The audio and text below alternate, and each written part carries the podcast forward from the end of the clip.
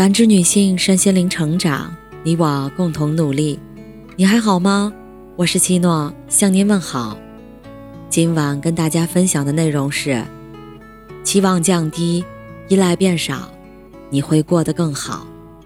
《魔女宅急便》中有句话说：“在这个世界上，别太依赖任何人，因为当你在黑暗中挣扎时，连你的影子都会离开你。”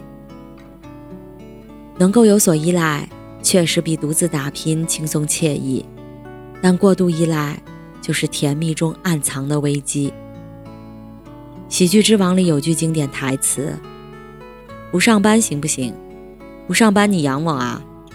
我养你啊！”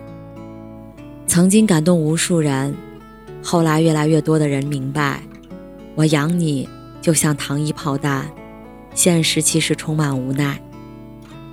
所以有人说，千万不要迷恋“我养你”这三个字背后，顶多是管吃管住。但如果还想买贵的衣服、包包、化妆品，就得看对方脸色了。我的朋友小月曾经无比骄傲地跟我们说，她找到了可以依赖一辈子的真爱。可结婚不到两年，就跟我们大吐苦水。不可否认。小月和老公感情很好，而且当初老公对小月也是照顾的无比体贴，把小月宠成了公主。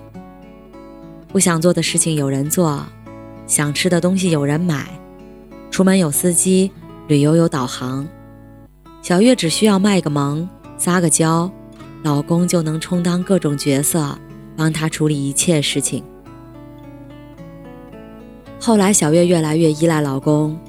特别是怀孕以后，老公说：“你就别去工作了，安心在家养胎吧。”小月就这样辞职在家，一开始觉得挺舒服的，生活有人照顾，平时时间充裕，听听喜欢的音乐，喝喝下午茶，一天天无比的轻松。可是等生完孩子，才发现带宝宝很累，而老公的工作。也越来越忙，能帮得上的忙越来越少。有时候一个人带着孩子做一天家务下来，累得不行。老公回家后就想惯性依赖他洗个碗、带会儿孩子。显然老公也很累，而且很不理解地问小月：“你天天在家休息怎么会累？能不能体谅一下？在外打拼，真正累的人是我。”有一次，小月和老公闹了矛盾，小月气得离家出走，拿着行李到酒店前台登记的时候，才发现自己银行卡里的钱不够，一直都刷的老公的信用卡。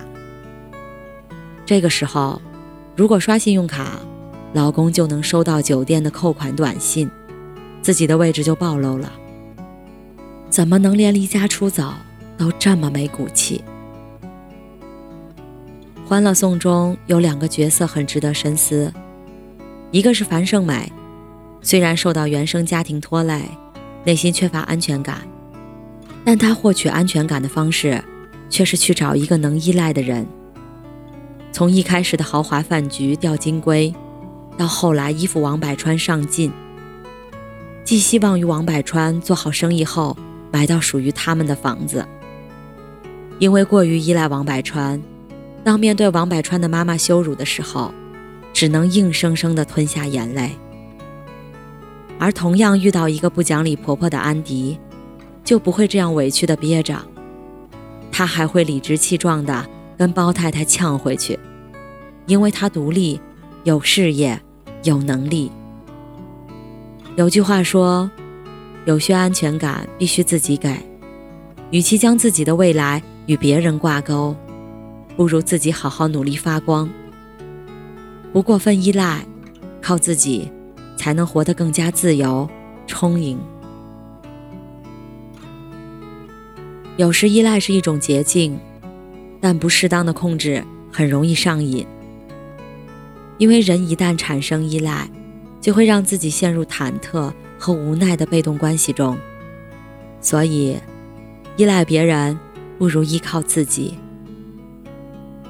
就像罗振宇曾说过的：“成长就是你主观世界遇到客观世界之间的那道沟，你掉进去了，叫挫折；你爬出来了，叫成长。”两个人在一起，彼此依靠很重要，但前提是别少了独立。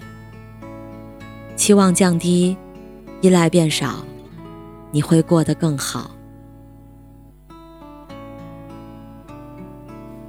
感谢您的收听和陪伴。如果喜欢，可以关注我们的微信公众号“汉字普康好女人”，普是黄浦江的浦，康是健康的康。添加之后，您还可以进行健康自测。我们下期再见。